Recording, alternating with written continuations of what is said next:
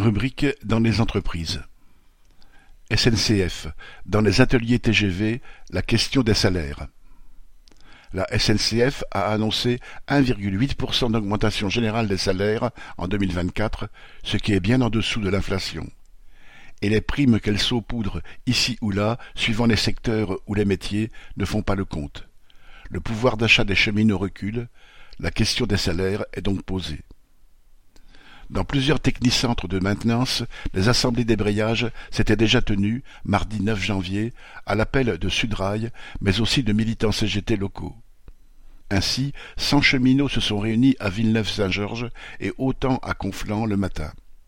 D'autres assemblées se sont tenues au Landy, à Châtillon, à Ourcq-Paris-Est, ainsi qu'à Lyon-Gerlande, dans différentes équipes, avec une influence plus importante qu'habituellement de nouveaux participants se sont montrés, y compris par rapport au mouvement précédent sur les retraites. Mardi 16 janvier, de nouvelles assemblées se sont tenues dans ces ateliers, avec une participation en hausse. Ainsi, l'Assemblée à Châtillon a regroupé 90 travailleurs le matin contre une cinquantaine la semaine précédente et 130 à Villeneuve contre une centaine.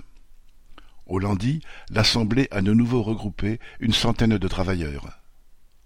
Entre-temps, une réunion dite de concertation s'était tenue entre la direction et le syndicat Sudrail. Sans surprise, elle n'a lâché que des miettes catégorielles, tout en les suspendant à la levée d'un éventuel appel à la grève.